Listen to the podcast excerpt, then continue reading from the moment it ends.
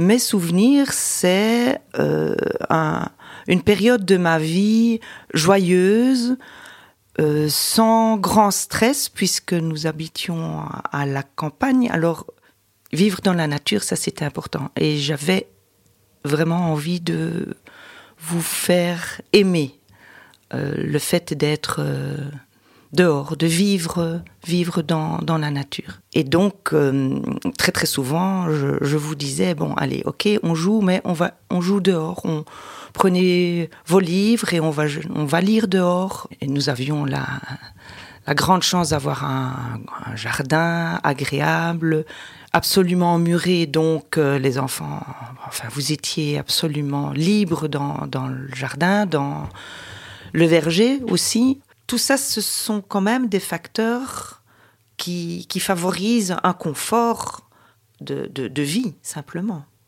L'école était à cinq minutes à pied, donc euh, le contexte était absolument favorable. Pouvoir vous conduire à l'école euh, par le petit sentier au bord du jardin, euh, pouvoir aller vous chercher à l'école à midi, manger ensemble à midi. L'organisation était quand même cool. Avant d'être maman, j'avais mesuré déjà en tant que femme à quel point l'espace public urbain n'était pas accueillant pour nous. Mais je n'avais pas encore mesuré à quel point il était inadapté pour les enfants et pour les personnes qui s'en occupent. Mon expérience de mère et l'expérience de ma mère semblent si différentes. Est-ce lié à nos lieux de vie? La campagne, la ville Ou est-ce l'accès direct à la rue et à l'espace public qui impacte nos vécus? Je ne conduis pas et ne possède pas de voiture. J'ai longtemps imaginé que retourner vivre à la campagne m'isolerait. Mais avec mes enfants, je me suis souvent sentie isolée au cœur même de l'espace urbain.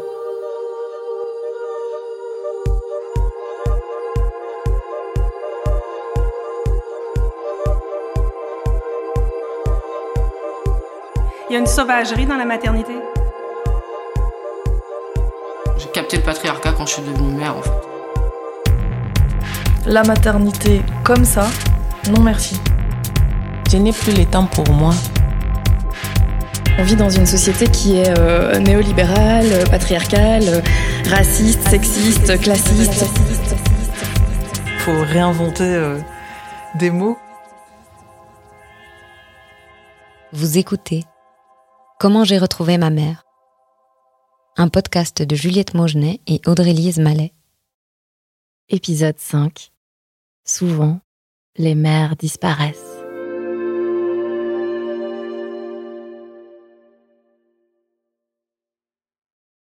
Mon voisin du rez-de-chaussée, Fred, a créé un collectif de parents qui s'appelle La ville aux enfants. Je l'ai rapidement rejoint. Avec la ville aux enfants, on milite pour que la ville soit plus adaptée aux enfants, plus accessible, plus sûre, plus saine, plus agréable, moins polluée, moins dangereuse. Enfin, tout simplement plus vivable. Sophie Feder fait aussi partie du collectif La Ville aux enfants. Et elle est également coordinatrice pour l'ASBL 1060 qui milite pour une ville avec zéro tué. Donc, je m'appelle Sophie Feder. Euh, je suis luxembourgeoise d'origine péruvienne. Euh, j'habite Bruxelles depuis 12 ans, euh, toujours dans le même quartier, le Bas de Saint-Gilles. Euh, je suis devenue maman en 2016. Ça fait six ans plus ou moins que je suis activiste pour la sécurité routière. La rue, en fait, est encore dominée par la loi de la jungle, quoi, la loi du plus fort. Et ça, je l'ai ressenti surtout quand j'étais enceinte, même avant que ma fille naisse. la pollution de l'air, quand, on, quand on sait que même étant enceinte, le bébé est déjà victime de pollution de l'air, qu'on a retrouvé des particules de, dioxyde d'azote dans le cordon ombilical et le fœtus. tu te dis, mais comment est-ce que ce n'est pas euh, une priorité de santé publique quoi? C'est, quand même dingue. Enfin bon, mais en tout cas, une fois que ton enfant commence à marcher et à vouloir euh, se déplacer de façon autonome, c'est là que ça devient vraiment flippant moi, j'avais des crises cardiaques, euh, surtout quand elle a commencé à apprendre à faire du vélo, quand elle faisait un peu de draisienne. Là, tu te dis, waouh, c'est vraiment du sport, quoi. Et, et, ça m'énervait aussi en même temps de devoir toujours lui dire fais attention, fais attention. J'ai l'impression qu'on est constamment en train de couper l'élan de vie des enfants pour justement euh, que les automobilistes puissent rouler à leur aise. Donc en gros, euh, tout notre paradigme de la sécurité routière jusqu'à présent, c'était que on responsabilise les autres usagers pour que les automobilistes puissent euh, bah, aller de plus belle, quoi, rouler de plus vite à leur aise. Et c'est ça qu'il faut changer. C'est pas aux enfants d'être responsables de leur propre sécurité. C'est des enfants. Ils font des erreurs. Tout le monde fait des erreurs, mais surtout les enfants. Et donc, c'est aux automobilistes de faire attention, quoi. C'est juste logique. C'est des expériences que tu, que tu comprends que quand tu le vis toi-même, en fait. Et par exemple, mon compagnon, qui, euh, qui, me croyait à la base, hein, c'est pas ça. Mais je pense que ça a fait tilt dans sa tête quand euh, il a eu un accident de vélo et du coup, il était euh, en béquille pendant un certain temps. Et c'est là que lui-même s'est rendu compte à quel point les voitures sont agressives. Et en fait, tu te rends compte que la ville n'est pas du tout faite pour les plus, les plus vulnérables. La majorité de notre société, quoi. Les femmes, les enfants, les personnes à, mobilité réduite, les personnes aveugles. Il y a une quantité de gens qui vont bénéficier de, de quartiers avec moins de circulation, quoi. Ce qu'explique Sophie, c'est que l'espace urbain est pensé, conçu par rapport à un étalon une norme qui représente finalement une toute petite frange de la population, les hommes, valides, jeunes, en bonne santé. Je travaillais pendant dix ans comme anthropologue et urbaniste. Et cet épisode, c'est un peu l'occasion de remettre cette casquette pour réfléchir avec vous à la division genrée de l'espace public. Sans surprise, nos usages de la ville sont eux aussi façonnés par la division patriarcale entre la sphère privée domestique qui incombe aux femmes et l'espace public et politique qu'on réserve aux hommes. Dans l'épisode sur l'argent, Titio Lecoq expliquait que les mères ont plus tendance que les pères à adapter leur lieu de travail aux besoins de leurs enfants. Souvent, la variable la plus importante pour choisir un nouveau poste, c'est pas qu'ils soient intéressants ou bien payés, mais pas trop loin de l'école et de la maison. Leur trajet se dessine aussi de manière totalement différente. Les hommes ont plus tendance à circuler directement du domicile au travail, hop hop hop efficace, alors que les femmes, qui sont plus chargées, ont des itinéraires plus complexes et plus longs, multipliant les arrêts pour effectuer un maximum de tâches. Ben oui, la mère, elle optimise le moindre de ses trajets. Elle n'a pas le choix puisqu'elle n'a pas le temps. Zou, en sortant du boulot pour aller à la maison, elle va d'abord chercher l'enfant un à la crèche, puis elle le traîne jusqu'à la poste pour déposer un colis, fait ensuite un détour vers la pharmacie, enchaîne pour passer à l'épicerie, avant de finalement récupérer le grand à l'école, et enfin pouvoir rentrer à la maison. Les femmes traversent l'espace public, les hommes l'investissent. Pour Edith Maruejoul, docteur en géographie, spécialiste des inégalités de genre dans l'espace public, c'est même la mobilité perpétuelle des femmes, cette fiance, comme elle la nomme, qui les invisibilise dans l'espace public. Et le paradoxe est rageant. Alors que les femmes réelles courent ou disparaissent, leurs corps sont surexposés dans l'affichage publicitaire, qui les objectifie totalement. Ils deviennent des corps factices, mis en scène, hypersexualisés ou renvoyés à des archétypes.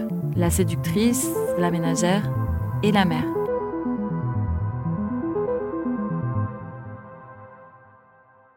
Pauline de la autrice et mère lesbienne que vous avez entendue dans l'épisode précédent, raconte aussi la couche de difficultés bonus que vivent les mères qui font le choix d'allaiter leur enfant.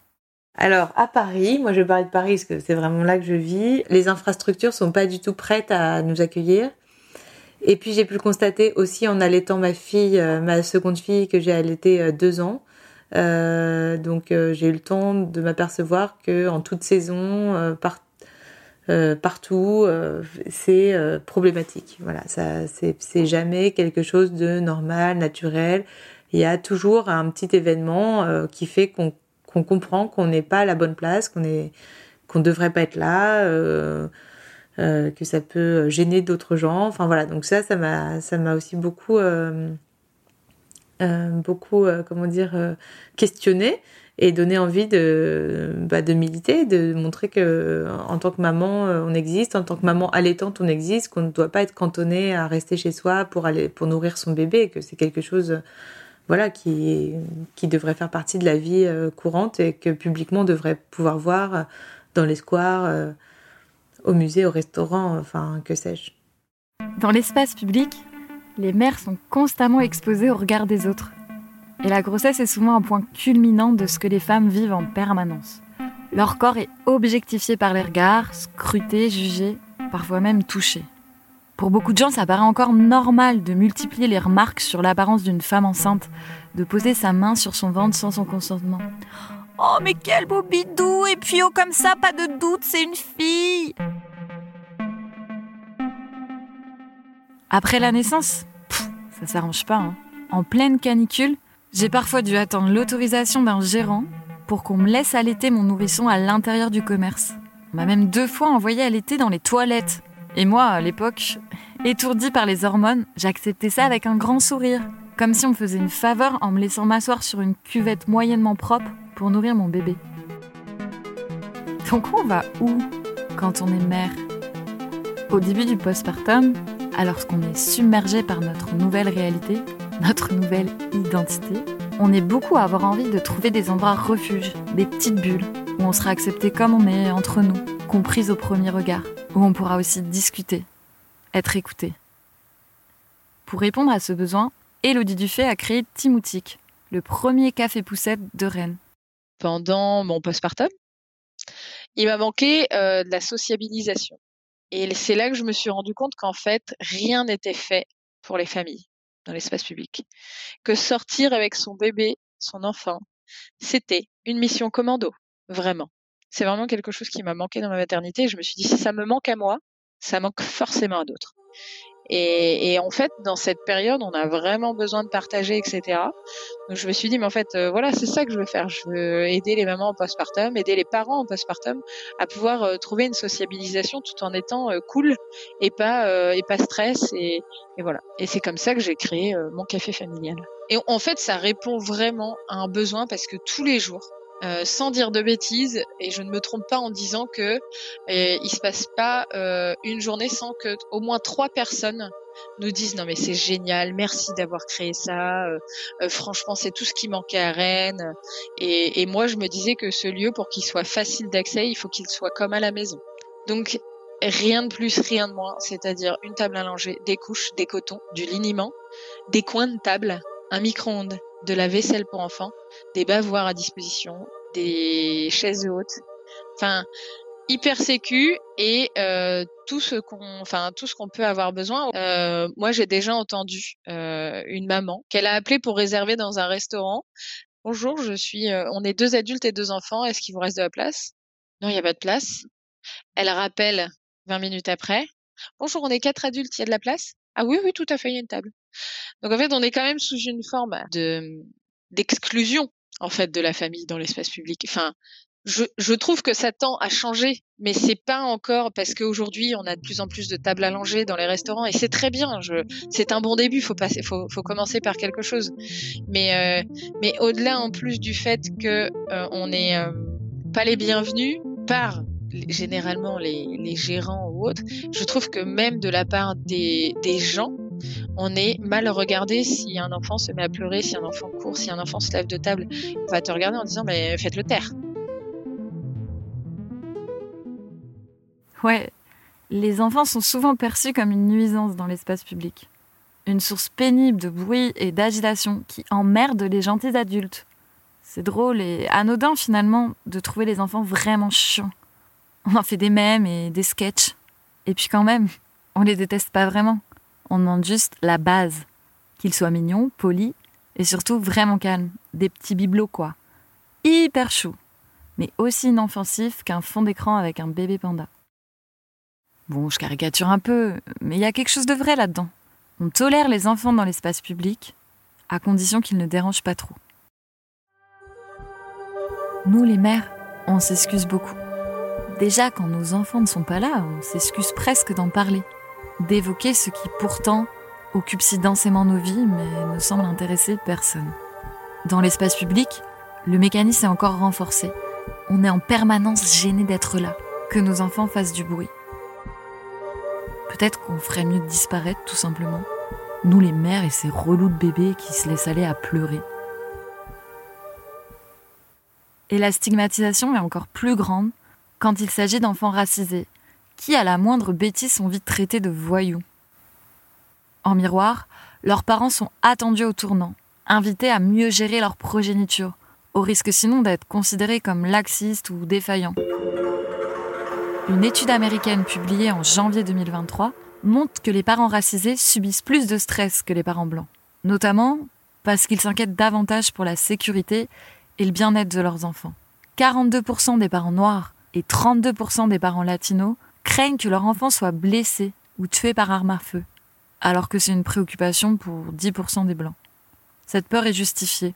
Aux États-Unis, un enfant racisé a six fois plus de risques de se faire tirer dessus par la police. En France et en Belgique, les enjeux sont les mêmes. L'espace public est vraiment plus hostile pour certains enfants. Les chiffres du défenseur des droits en France sont limpides. Un jeune perçu comme noir ou arabe a 20 fois plus de chances de se faire contrôler par la police que le reste de la population. Le collectif des Madrid Saint-Gilles a justement été fondé par des mères désireuses de réagir et de s'organiser face aux nombreuses violences policières subies par les jeunes du quartier. Devant l'inaction des pouvoirs publics, en 2017, Latifa El Kabeni et Julia Galaski ont décidé de créer ce collectif réunissant à la fois des mères et des travailleuses sociales pour dénoncer les violences et les injustices subies par leurs enfants racisés. Les Madrid Saint-Gilles proposent tout un panel d'actions. Interpellations citoyennes, prise de parole publique, débats, projections, ateliers, formations, toujours dans l'espace public. Qu'il soit celui symbolique des médias et des institutions, ou celui très concret de la ville qu'elles habitent avec leurs enfants. Ce que je trouve hyper beau dans leur démarche, c'est que ces mères arrivent par leurs actions à retourner les stigmates, à se réapproprier la ville, à faire d'un territoire dangereux excluant pour les jeunes un espace de lien et d'action collective. En réfléchissant sur les espaces kids-friendly, il y a quand même une grosse question qui s'impose. Kids-friendly, ça veut dire friendly pour quels kids en fait? Ce qui est certain, c'est qu'il faut que les mères et leurs enfants ne soient pas cantonnés à des petits coins discrets, mais qu'elles puissent aussi prendre place dans l'ensemble de l'espace public. Toutes les mères et tous les enfants. Juliette est allée rencontrer Pauline Cabri et Aurélien Ramos, deux urbanistes et paysagistes qui réfléchissent à la place des tout petits et de leurs parents dans la ville. En fait, aujourd'hui, ce qui existe en termes d'aménagement dans l'espace public lié aux, tout petits ou aux bébés, c'est plutôt des dispositifs qui sont liés aux soins des enfants, aux soins des bébés. Donc c'est la table allongée dans l'espace public, c'est le c'est un coin, des coins allaitement, ça peut exister, mais c'est vraiment quelque chose qui est lié plutôt aux soins de l'enfant. En fait, c'est comment on peut déplacer le soin de l'enfant qu'on fait à la maison dans son cadre confortable dehors. En gros, comment on peut aller boire un verre dehors et quand même changer son enfant ou l'allaiter. Mais c'est quasiment tout en fait. On fait l'hypothèse que l'aménagement de l'espace public, ça doit plutôt rester accessible à tous, universel en fait, sans cibler des, fonctions ni des populations spécifiques, mais, plutôt ouvrir la possibilité des, usages. En fait, quand, quand la question des, des tout petits est abordée alors dans les travaux scientifiques, c'est surtout euh, au prisme de euh, l'espace domestique, de l'espace intérieur, ce qui est effectivement logique, hein, puisque le bébé passe aussi beaucoup de temps à l'intérieur. Mais voilà, ce qu'on constate, c'est que il y a quand même un paradoxe, c'est-à-dire que cette période périnatale et les premiers mois euh, du bébé, ben, en fait, c'est une période où ben, il faut en fait sortir avec, on n'a pas le choix. Il y, a, même des, obligations. Enfin, il faut aller chez le médecin, il faut aller chez En fait, des sorties, il y en a tout le temps. Il y a ce paradoxe, on est obligé de sortir le bébé. En fait, rien n'est fait pour. En fait, le, euh, bébé passe vraiment d'une d'un mode de vie qui est euh, voilà lié au corps de, sa mère, à la portée du sein, à une exploration du monde hyper large avec un développement des sens incroyable. Et en fait, cette période-là, il y a un besoin aussi de, stimulation hyper importante. Euh, c'est une, des rares périodes de la vie où on, découvre autant de choses. Et aujourd'hui, nous, ce qu'on remarque, c'est que en général, dans l'aménagement, ce qu'on, on envisage surtout l'espace public comme une potentielle menace pour le pour l'enfant et pour le tout petit, parce qu'il y a du bruit, parce que c'est sale, parce que etc. Et donc nous, la, la question qu'on essaie de faire émerger, c'est de dire mais comment aussi cet espace public il peut être un, outil de stimulation. comment on peut faire pour que la, ville bah, puisse aussi stimuler le développement du, bébé au moment où il en a le, plus besoin. Quoi. Juliette et moi, on adore envisager la question sous cet angle. Comment faire pour que la ville ne soit plus hostile aux mères et aux enfants, mais devienne un terrain de jeu et d'exploration? Et le titre euh, Politique du Lange, on l'a choisi parce qu'il y a ce petit quiproquo, parce qu'on est français tous les deux, et, que le lange en français, c'est pas la couche, mais c'est vraiment ce tissu en mousseline, ce, tétra, qui sert absolument à tout quand on a un bébé. Donc il sert à le changer, à le protéger du froid et du soleil, à s'abriter, absorber du vomi, mais aussi à délimiter une forme d'espace protégé en fait pour, euh, pour poser son petit quoi, au parc, sur le siège du train, etc. Euh, et donc voilà, on a choisi ce titre parce que l'idée c'était vraiment d'interroger le caractère public de cet espace privilégié pour le bébé. Euh, et du coup, notre, hypothèse, c'est que dans la recherche qu'on mène, l'espace public, il doit vraiment être considéré plus seulement au prisme de l'accessibilité de certains et selon les spécificités de certains publics, mais de tous et de toutes. Et aujourd'hui, c'est un constat assez, assez basique, mais en fait, il, nous semble que les lieux qui permettent vraiment cette forme de pratique comme ça de l'espace public assez multiple, euh, avec ses enfants, avec d'autres adultes, etc., c'est vraiment les parcs. On disait pourquoi dans le parc En gros, les enfants vont pouvoir être entre enfants et les adultes vont pouvoir être entre, adultes sans avoir nécessairement tout le temps euh, cette euh, espèce de pression de devoir être dans le contrôle. Donc il y, a le fait que bah, c'est un espace qui est généralement clos, en tout cas délimité, et qui fait que euh, qui fait qu'on sait que bah, l'enfant ne pourra pas sortir. Il y a aussi le fait que c'est souvent des espaces dans lesquels la vue passe, donc on peut voir assez loin et donc avoir un contrôle visuel à distance, ce qui permet quand même une certaine liberté. On sait qu'il y a une communauté d'adultes qui peut collectivement prendre en charge la sécurité et la surveillance, même à distance, d'une communauté d'enfants. Et puis, il y a dans le parc cette dimension de, quand même de, multiplicité de, petits micro-espaces aussi, c'est-à-dire, effectivement, euh, il n'est pas dessiné pour des usages particuliers, en fait. Il, propose, il propose des endroits, il propose des coins à l'ombre, il propose des coins ouverts, il propose des coins plus fermés, il, propose des expériences sensibles, finalement, mais il ne propose pas des usages imposés. Cet éloge du parc, ça me rappelle pourquoi j'ai longtemps élu Berlin et Montréal comme mes deux villes préférées, pour leur grand parc. Il y a tout ce que j'aime d'un espace public. Pouvoir l'investir seul, avec des amis, sa famille, multiplier librement les usages, se sentir un peu chez soi. Et en même temps, être avec les autres, cohabiter joyeusement. Et souvent trouver des formes de rencontres, de frottement, avec des gens qu'on connaît pas, qui nous ressemblent pas du tout. S'arrêter pour laisser passer un vélo, se saluer, s'agenouiller côte à côte, juste pour regarder deux écureuils qui chamaillent, papoter en surveillant nos enfants, écouter épaule contre épaule un concert acoustique, faire de la place sur le grand banc qu'on investit, se prêter un tire-bouchon, échanger un regard de connivence quand on installe nos bébés en écharpe, s'émerveiller. De voir nos enfants s'émerveiller. On a besoin de peu finalement. Des tables de pique-nique, des toilettes, de l'eau, quelques jeux, mais surtout de la nature et de la place. Peut-être plus que travailler sur les, actions, les, jeux. C'est travailler sur vraiment l'expérience sensible du tout petit. Et c'est l'idée de faire la ville avec les enfants. Comment la rue et la ville entière, c'est un espace de jeu, mais aussi d'imaginaire. Et pas seulement les endroits euh, cloisonnés où il est écrit ici, jeu autorisé aux enfants à partir de tel âge, mais la ville entière. Et, ça, c'est alors c'est pas des recommandations techniques, c'est plus général, mais c'est l'idée de faire reconnaître aussi le droit à la non-fonctionnalité de l'espace public. Mmh chez des tout petits, il y a des actions qui sont des activités, mais qui ne sont pas reconnues en tant que telles. L'idée de, regarder, d'observer, de, marcher lentement, de tomber, euh, sortir, en fait, c'est déjà une activité à part entière. Et euh, il y, a cette phrase euh, qui est tirée du livre Le bébé de Marie Dariussec. Et c'est couché dans sa poussette, la tête dans les arbres, il observe une heure durant le balancier des feuilles, la lumière dans le vent. Et ça, c'est alors c'est pour le tout petit petit, mais en fait c'est une activité gigantesque euh, pour un enfant de, regarder les arbres comme ça, euh, enfin de regarder le balancier de la lumière dans les arbres. La ville est une ressource formidable de stimulation pour le tout petit. La ville et puis euh, la nature, enfin, évidemment, ça c'est clair que c'est un, vecteur fascinant d'observation du temps qui passe, du cycle des saisons, l'observation du vivant. Si ça se fait dès tout petit, si dès tout petit on est sensibilisé à la, à la beauté, mais aussi à la stimulation que peut constituer euh, bah, les feuilles des arbres, l'herbe, les insectes, les papillons qui volent. c'est du temps gagné, quoi.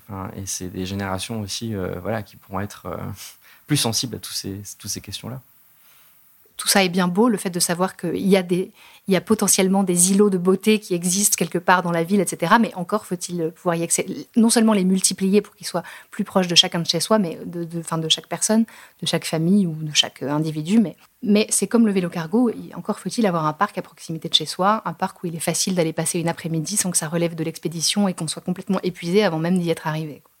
Euh, et puis les études de Bruxelles Environnement, elles montrent aussi que, les répartitions, en fait, euh, elles sont très inégales selon les quartiers. Donc c'est toujours les, accès les, plus, les quartiers les plus pauvres qui ont moins d'accès à des plaines de jeux, mais aussi à des espaces de nature. Et on sait évidemment qu'aussi c'est dans ces quartiers les plus pauvres, dans ces croissants les plus pauvres, que non seulement on n'a pas d'espace extérieur chez soi, mais aussi que la qualité de l'espace public, euh, le trottoir, la rue, les parcs, etc., bah, sont moindres. Et quand je parle de la qualité de l'espace public, c'est pas, c'est pas uniquement le nombre, en fait, c'est pas simplement le nombre de mètres carrés, mais c'est aussi leur conception et leur euh, gestion. Parce que euh, une chose extrêmement importante, et je pense que tous les parents s'en rendent compte, quand on sort dans l'espace public avec son enfant et avec un tout petit en particulier, c'est aussi qu'il faut que ce soit propre, euh, qu'il faut que ce soit relativement sécurisé. Quand je dis sécurisé, c'est simplement que son enfant attrape pas, ne soit pas tout le temps en train de manger des mégots ou des seringues ou des, des, canettes de coca. Ou, voilà. Et, c'est vrai que on le sait aussi que ces quartiers les plus pauvres sont souvent ceux qui sont le moins bien entretenus. Dans les villes, on le sait, il y a énormément d'inégalités spatiales. Des quartiers enclavés avec peu de verdure, sales, mal aménagés, où les mères précaires, surtout pendant la période si fragile du postpartum, demeurent encore plus isolées parce qu'elles manquent d'endroits adaptés où aller avec leur bébé. Dans les banlieues, il n'y a pas vraiment de café-poussette. Il y a moins de parcs, d'aires de jeu. C'est aussi plus difficile de circuler, les rues sont plus polluées, bétonnées, encombrées. Et comme l'explique Aurélien, l'offre de transport en commun est peu développée. Ils passent trop rarement, sont bondés, pas confortables ni sécuritaires pour les femmes et les enfants. Cette question de la qualité des transports en commun est un enjeu féministe, car encore plus que les hommes, les femmes en ont besoin pour circuler la fatigue, des douleurs physiques post-accouchement, la responsabilité de jeunes enfants, les lourdes charges à transporter. Quand on est mère, on n'est pas toujours en capacité physique de se déplacer à pied ou à vélo. Pour sortir de notre dépendance collective à la voiture, il faut que même dans les quartiers excentrés, même dans les campagnes, on puisse avoir accès à des bus, des trains, des métros, pour rejoindre la crèche, l'école, l'hôpital, nos lieux de travail, nos escales aussi, les lieux de nature et de beauté où on a envie d'amener nos enfants. Selon Bruxelles Mobilité, 25% des déplacements euh, en voiture, euh, c'est pour des déplacements de moins de 1 km, quand même. C'est, 1 km, c'est un quart d'heure à pied. Donc, à la limite, tu prends plus de temps pour prendre ta voiture, trouver un stationnement, etc., que d'y aller à pied, quoi. Et surtout, il y a un enjeu de santé publique à nouveau, non seulement lié à la pollution de l'air, mais aussi à la sédentarité. C'est juste dingue. Et là, je reviens à cette question des enfants comme il y a une compétition directe entre la voiture et les enfants, en fait, avant, les enfants pouvaient jouer dans la rue. Maintenant, en fait, cet espace qu'ils occupaient avant est occupé par la voiture. Mais à nouveau, je pense qu'il faut réfléchir à qu'est-ce qui constitue notre sécurité, en fait. Et je pense que la sécurité doit être essentiellement collective. Euh, et en fait, si on a un quartier dans, lequel les gens se connaissent et qui fait communauté, et eh ben, du coup, il y a un partage de, de, la gestion de parentalité, en fait, de la gestion des enfants. Et, cette gestion cette gestion collective des enfants n'existe plus du tout. C'est euh, du coup les enfants se retrouvent euh, cloîtrés à la maison euh, parce que la maman, bah, elle a des choses à faire, quoi. Elle peut pas justement dire va jouer au jardin, enfin au parc à côté là. Non. Et du coup, ils se retrouvent à l'intérieur ou alors, euh, on se sent obligé de les conduire à des activités extrascolaires plutôt que de juste les laisser euh, faire ces activités, mais au sein de leur quartier, quoi. Et donc, c'est ça qui me rend dingue aussi. On, parle de euh, l'usage social de la voiture dans les quartiers populaires, etc., etc. Et ça, je vais bien entendre. Mais en attendant, on oublie qu'il y avait aussi une pratique sociale du quartier et on ne se rend pas compte le prix qu'on paye, le prix qu'on paye d'avoir donné autant de place à la voiture tout simplement. donc, les études ont montré que plus un quartier a du trafic, moins les gens se connaissent. C'est logique. Tu as moins envie de, t'arrêter, papoter avec ton voisin, etc. Et donc, je pense que avoir des quartiers avec moins de voitures, ça résout pas mal de problèmes parce que non seulement en termes de qualité de l'air, mais aussi en termes d'espace public, ça, permet de, de, éventuellement créer euh, davantage de, de, petites placettes, de plaines de jeux, etc. Euh, mais aussi, du coup, on peut, s'imaginer un jour euh, les enfants, par exemple, aller marcher tout seuls à l'école. Et du coup, ça éviterait aussi beaucoup de déplacements en voiture, quoi. En 1961, l'autrice et activiste Jane Jacob publie Déclin et survie des grandes villes américaines, un essai pour protester contre l'usage croissant de la voiture et la déshumanisation causée par l'étalement urbain. Selon elle, l'aménagement des villes en fonction de la voiture a abîmé les rapports humains, affaibli la vie publique et politique, contribué à l'explosion des familles et à l'isolement. Comment on peut changer ça? Retrouver, comme le nomme Sophie Feder, une pratique sociale de nos rues. Dans mon petit village de 450 habitants, depuis 10 ans, des commerces sont réouverts. Et la rue centrale est redevenue un espace public convivial. Un espace public comme le définit Jane Jacob. On se croise, se salue, s'arrête pour échanger des bises, des légumes ou des nouvelles. Les enfants courent et jouent pendant que les parents prennent un verre en les observant du coin de l'œil. Les plus âgés papotent sur des bancs. Des trottinettes et des vélos passent. Les chaises colorées des terrasses s'étendent sur le bitume. Certains jouent même de la musique. La rue est vivante, chaleureuse, habitée. Mais quelques personnes refusent cette appropriation spontanée et multiple de l'espace public. À Montréal, j'étais chargée de projet au Centre d'écologie urbaine, un organisme qui œuvre à rendre l'espace public plus inclusif, plus vert et plus apaisé. J'ai travaillé beaucoup sur un projet autour de la place des enfants dans la ville changer les règles du jeu. Comment on aménage nos rues si on veut que les enfants puissent y circuler et jouer sans risque?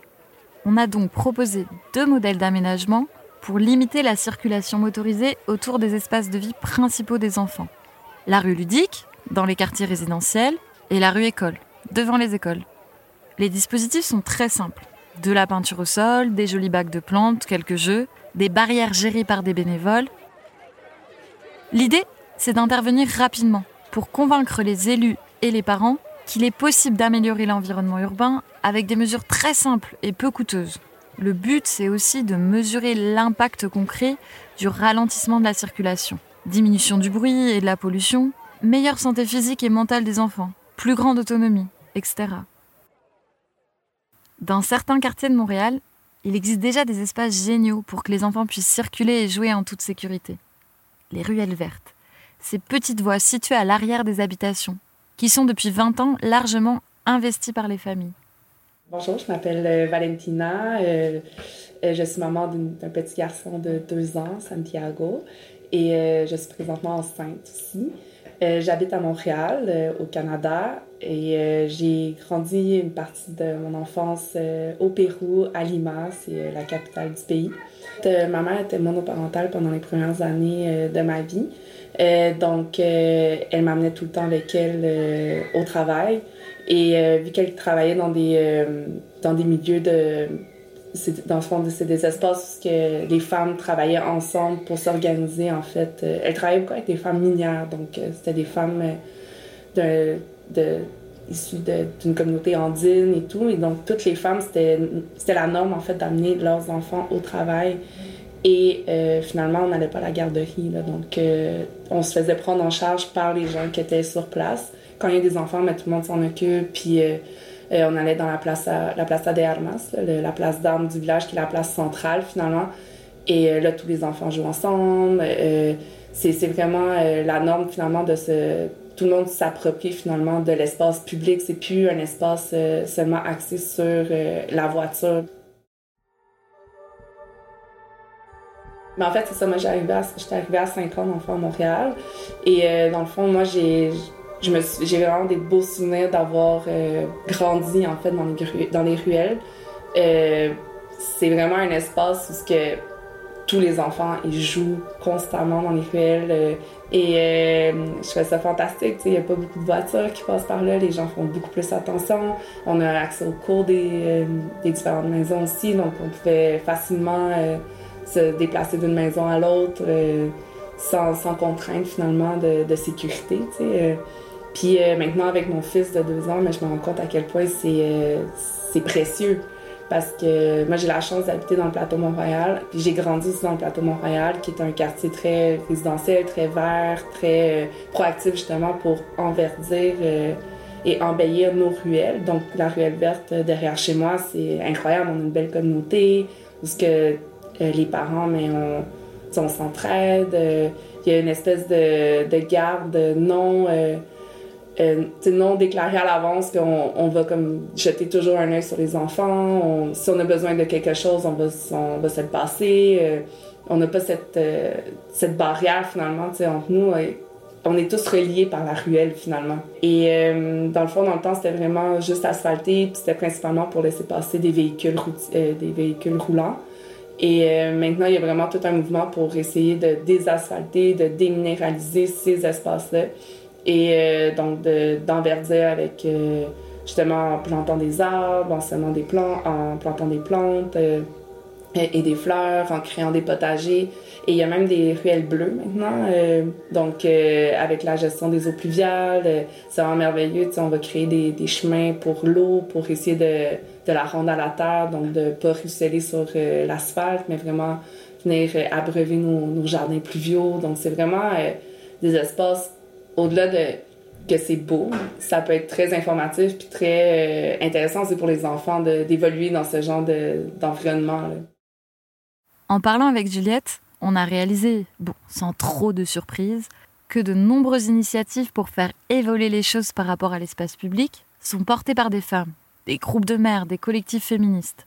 Par exemple, le collectif Fat Friendly a créé une carte qui recense les lieux accessibles aux personnes grosses la collective Non Peut-être, qui dénonce l'invisibilité des femmes dans l'espace public et se bat pour la féminisation des noms de à Bruxelles. À Aubervilliers, en banlieue de Paris, le collectif Place aux femmes dénonce la conquête de l'espace public par les hommes, notamment les cafés et leurs terrasses.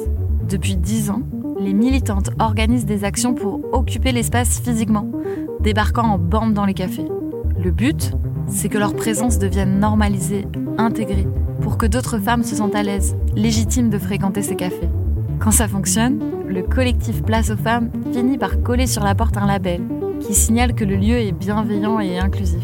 Un stickers, bu et approuvé.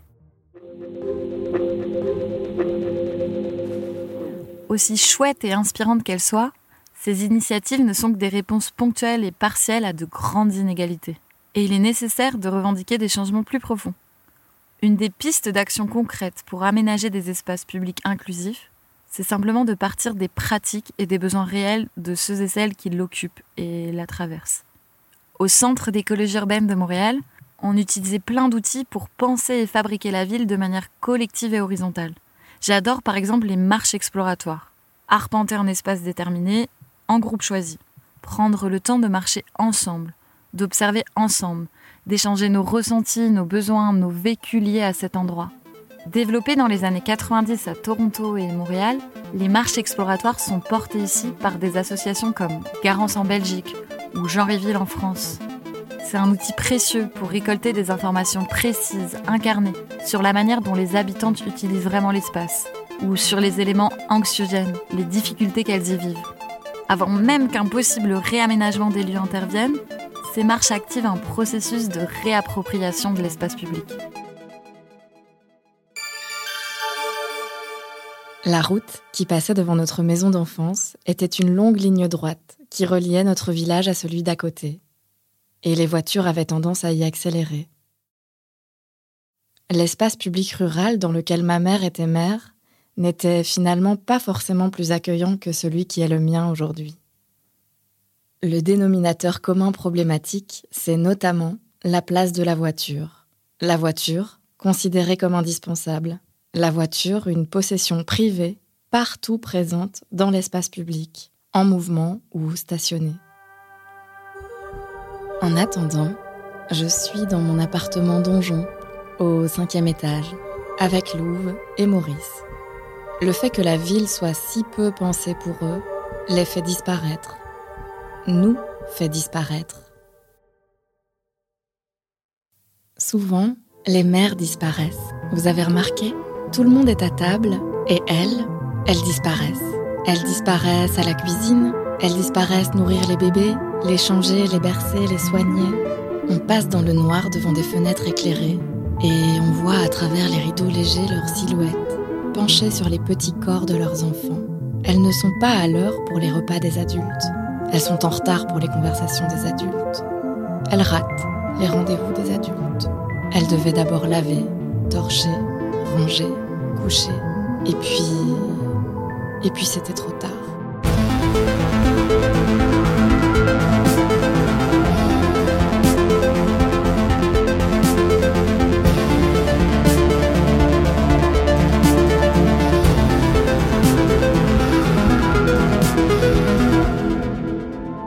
Cet épisode a été écrit et réalisé par Audrey-Lise Mallet avec le regard de Juliette Mogenet et de Sabine Panet. La musique et l'habillage sonore ont été composés par Juliette Bossé et Kevin Brieux du groupe Rive. C'est Cassie Enaf qui en a fait le montage et Marius Adam le mixage. Marine Schneider l'a illustré. Comment j'ai retrouvé ma mère est une production d'Axel Magazine Vie Féminine en coproduction avec Broll Makers. Ce podcast a été réalisé avec le soutien de Alter Egal, un dispositif de la Fédération Wallonie-Bruxelles, et de Equal Brussels, un dispositif de la région de Bruxelles-Capitale.